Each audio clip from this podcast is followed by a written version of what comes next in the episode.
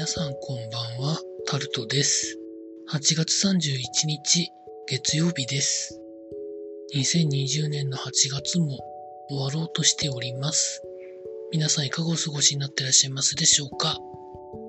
まあ、例年にない夏を、まあ、残暑はまだまだあると思いますけど、とりあえずは終わろうとしているということで、お盆もそんなに人の移動がなく、GoTo キャンペーンはやっているものの、まあ一部のところでは人が集まったのかもしれませんが、まあ普通のところはそんなに人が集まるわけでもなく、公共交通機関の利用も少なく、なんかつまらないなとも思いながら、しょうがないなと思うところもあって、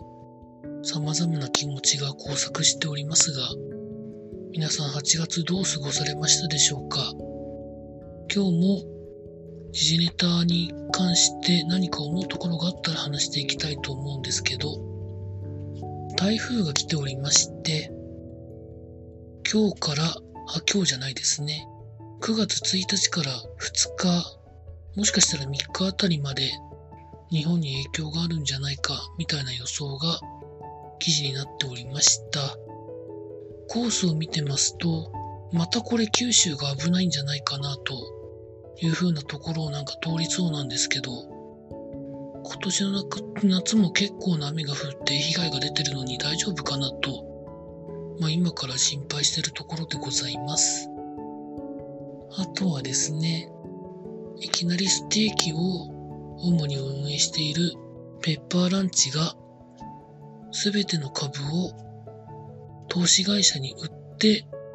お金をもらったということが記事になっておりました。関連サービスは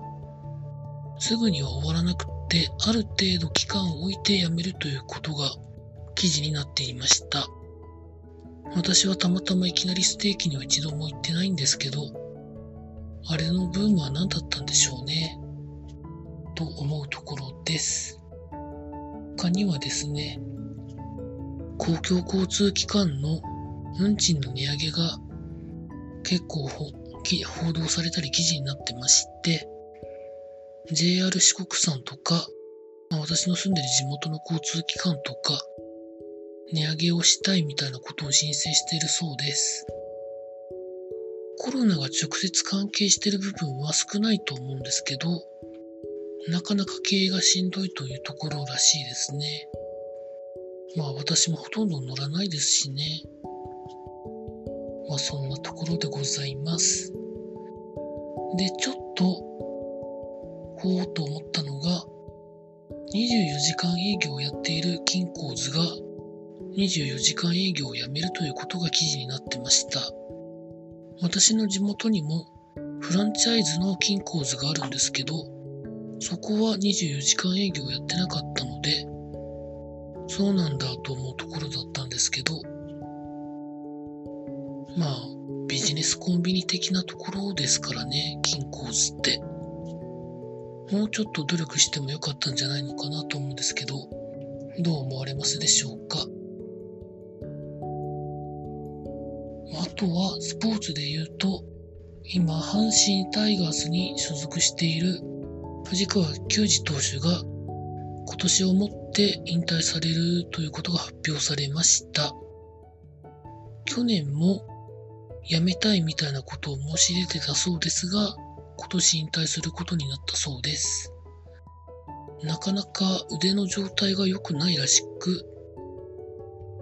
うん、というところで、まあでもいいものたくさん見せていただきましたからね。